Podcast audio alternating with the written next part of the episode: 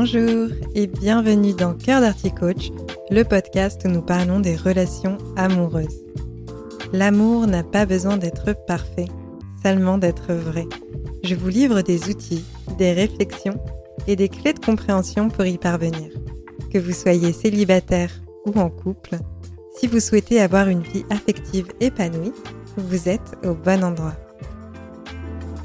Bonjour à toutes et à tous, je vous souhaite la bienvenue dans ce nouvel épisode de Cœur d'Arty Coach et aujourd'hui je vais vous parler des débuts de relation et plus précisément comment gérer ceci sans s'enflammer trop vite.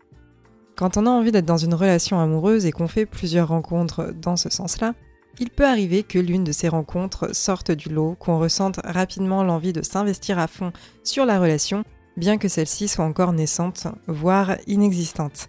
Il est aussi possible que vous ayez un petit cœur d'artichaut et que vos nouvelles rencontres vous émeuvent facilement et que vous ayez des coups de cœur. De fait, l'envie d'explorer la relation grandit très rapidement.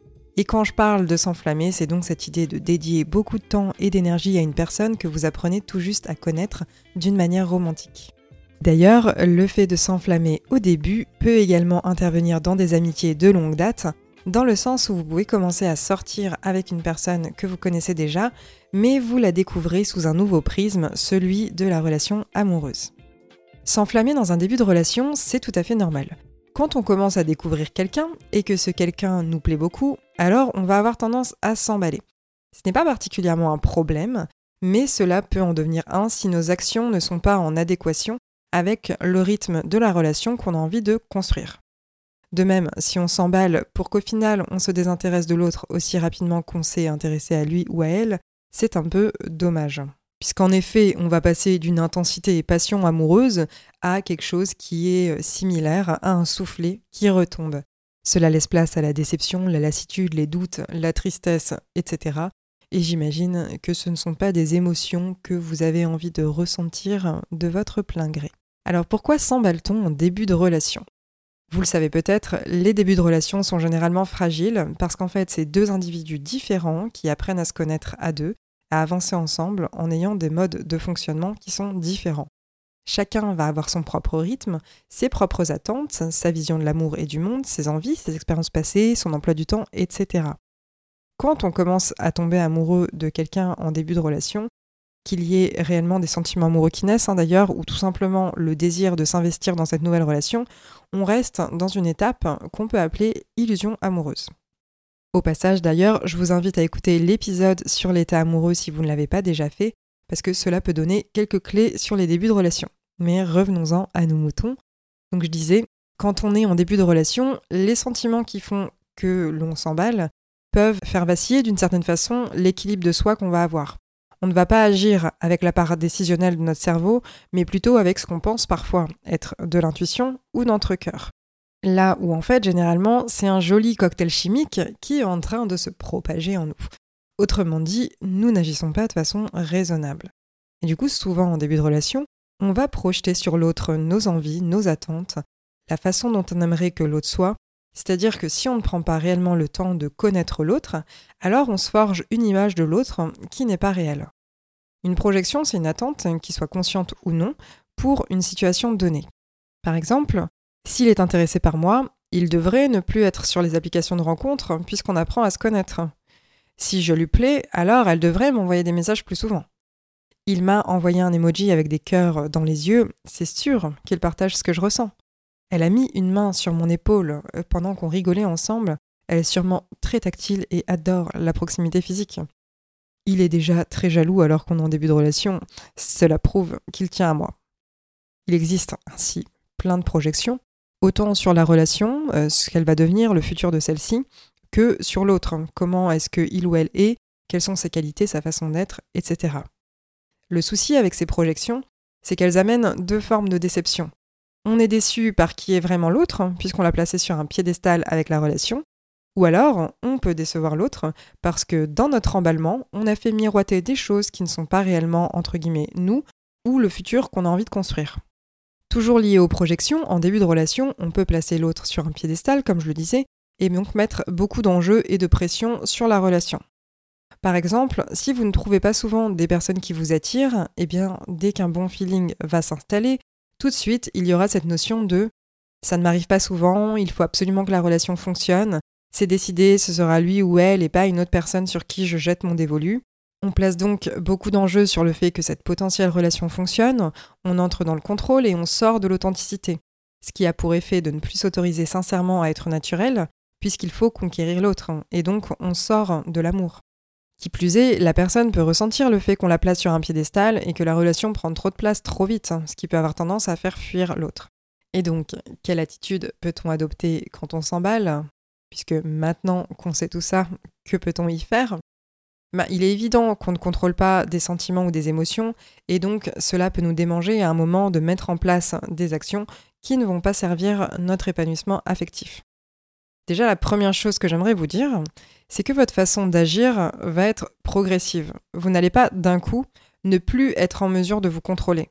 Quand on est attiré par quelqu'un, on a envie d'avoir de ses nouvelles, on veut savoir ce que l'autre fait, est-ce qu'il ou elle pense à nous, etc. C'est normal. On peut ainsi être dans l'attente de recevoir un message, et si on ne reçoit pas ce fameux message, cela peut nous démanger d'en envoyer un. De même, on peut commencer à regarder sur les réseaux sociaux s'il y a quelque chose de nouveau, si la personne est en ligne sur une messagerie. On peut avoir envie d'essayer de le croiser ou la croiser entre guillemets par hasard. Il se passe vraiment beaucoup de choses dans notre tête. Ce qu'il faut comprendre du coup, et comme je l'ai mentionné juste avant, c'est que du coup le fait de s'emballer, c'est quelque chose de progressif. On ne passe pas de rien à comportement excessif en un claquement de doigts. Il y a des étapes. C'est vraiment pas du jour au lendemain qu'on devient incapable de résister à l'envie d'envoyer un message, de proposer une sortie, etc. Le fait que la personne prenne de plus en plus d'importance est progressif, et c'est justement là où on a des billes à jouer. La première clé va donc être de ne pas investir excessivement notre temps et notre énergie pour l'autre en début de relation. C'est-à-dire que c'est normal de passer du temps avec l'autre, mais cela ne doit pas empiéter sur notre espace personnel. Le temps que vous dédiez à la relation, il doit rester sur les moments que vous passez ensemble, donc sur les échanges que vous allez avoir, que ce soit par téléphone ou par message. Mais en dehors de ces moments-là, évitez de surinvestir la relation. Je prenais l'exemple tout à l'heure de regarder les réseaux sociaux. Je vous invite donc à éviter ce type de comportement, et il y a plusieurs raisons à cela. Déjà, on va trouver des informations sur l'autre que l'autre ne nous a pas données avec son prisme. On va donc projeter une interprétation de ce que peut être l'autre, quelle peut être sa façon de penser, qui sont ses proches, etc mais aussi du coup, cela fait que on va allouer une part de notre espace mental à l'autre, là où cette personne, elle est déjà en train de prendre de la place. Plus on va alimenter la machine, plus l'obsession amoureuse va grandir. Quoi qu'il arrive en début de relation, on va avoir tendance à penser énormément à l'autre et tout va nous ramener à l'objet de notre désir, à celui ou celle qu'on convoite. Cela dit, quand on ne connaît pas l'autre, même s'il y a de l'attirance, il y a plus que celle-ci à vérifier, avant de réellement investir à fond la relation. L'attraction n'implique pas la relation. La deuxième clé, qui rejoint la première, est donc de savoir garder la bonne distance. On évite donc de appeler l'autre excessivement, d'envoyer des messages jusqu'à ce qu'elle réponde, d'être toujours la personne initiatrice des rencontres, d'annuler des plans déjà prévus pour voir l'autre à tout prix. Être omniprésent pour l'autre, ça a pour effet de générer de l'ennui, voire du désintérêt. On apparaît acquis ou acquise pour la simple et bonne raison qu'on l'est et ça se ressent. Votre vie personnelle, elle ne doit pas passer après l'autre. Si vous n'êtes pas disponible, vous trouverez un autre créneau pour voir la personne. Vous êtes deux à pouvoir faire des concessions en fait sur votre emploi du temps. Une des bases pour ancrer la relation sur la durée, c'est de l'établir sur un pied d'égalité. La personne qui vous plaît n'aura peut-être pas conscience en fait que vous adaptez tout votre emploi du temps pour le ou la voir, mais du coup, ça envoie aussi le signal que votre emploi du temps est à sa disposition. Vous l'envoyez d'ailleurs ce signal à l'autre, mais aussi à vous-même. Je vous invite donc à continuer votre vie comme vous l'avez toujours vécu. Sortez, lisez, faites du sport, adonnez-vous à vos activités, etc. Même si à un moment donné vous vous mettez vraiment en couple, de toute façon, c'est important de conserver votre espace, votre liberté, vos activités et être en mesure de profiter de votre vie même en l'absence de l'autre. Garder la bonne distance, c'est une façon de ne pas tomber dans la suradaptation amoureuse ou la dépendance affective. La troisième clé que je peux vous donner, c'est d'éventuellement ne pas trop parler de la relation autour de vous tant qu'elle est encore naissante. Vous connaissez peut-être l'expression vivons heureux, vivons cachés. L'idée, ce n'est pas de cacher que vous avez de l'intérêt pour quelqu'un à votre entourage, mais plutôt de ne pas faire de cette potentielle relation un sujet tant qu'il n'y a pas de réel choix de la relation encore. Si vous en faites un sujet dès le départ, vous allez avoir l'influence des personnes qui vous entourent, leurs perceptions, leurs conseils, etc., alors qu'en fait c'est un peu trop tôt parce qu'il y a de l'attraction de votre côté, ok, mais l'attraction ne se porte pas garante de la relation. Donc même si ça vous démange au début, que vous avez envie d'en parler, etc., essayez quand même de garder pour vous ces instants de découverte de l'autre, parce qu'il est trop tôt pour que, entre guillemets, parler de cette personne devienne une activité, parce qu'il n'y a encore rien d'acté en fait entre vous. C'est juste le début de la relation. Et donc cela m'amène à la dernière clé. Comme je l'ai mentionné, l'attraction n'implique pas la relation. L'état dans lequel on est, ce qu'on ressent, est bien une réalité, mais la relation ne dépend pas que de ce sentiment qu'on est en train d'éprouver. On va ainsi élever nos critères de manière à ce que la relation qui nous convienne ne dépende pas que de la chimie qui se passe en nous. Tomber amoureux de quelqu'un, à mon sens, c'est la partie facile. Mais quand l'état amoureux se dissipe, si on a basé la relation uniquement sur ces sentiments-là et l'attraction, eh bien, il ne reste pas grand-chose pour tenir le couple. L'idée, c'est donc de vérifier que la relation pourra être durable. Donc oui, en soi, effectivement, on voit la vie en rose, on peut être laissé en vue par message et ça peut nous rendre dingue, l'autre peut occuper une grande partie de nos pensées, etc. Mais cela ne veut pas dire que la compatibilité amoureuse existe avec cette personne, que le désir sexuel restera toujours, qu'il sera possible de s'épanouir ensemble et que on pourra avoir euh, un chien et trois enfants. On n'est même pas sûr en fait à ce stade que l'autre est entre guillemets quelqu'un de bien.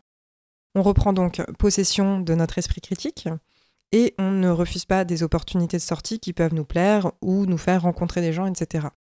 Vous devez vérifier que vos visions de la relation et de l'amour coïncident. Ce n'est pas juste vous qui devez tout faire pour que la relation fonctionne parce qu'il y a de l'attraction de votre côté. Ayez bien conscience que vous êtes une belle opportunité de relation pour l'autre, que vous avez des choses à apporter à la relation, que vous avez des belles qualités et de belles valeurs et que par conséquent, c'est normal que vous ayez des critères importants à vérifier chez l'autre avant de valider la relation.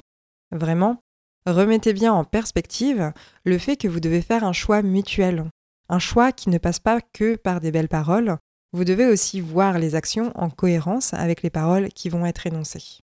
Bien entendu, pour faire ce choix, il faut avoir une petite idée de ce que vous voulez vivre dans une relation amoureuse, et je peux vous aider à y voir plus clair si vous le souhaitez, puisque c'est mon métier.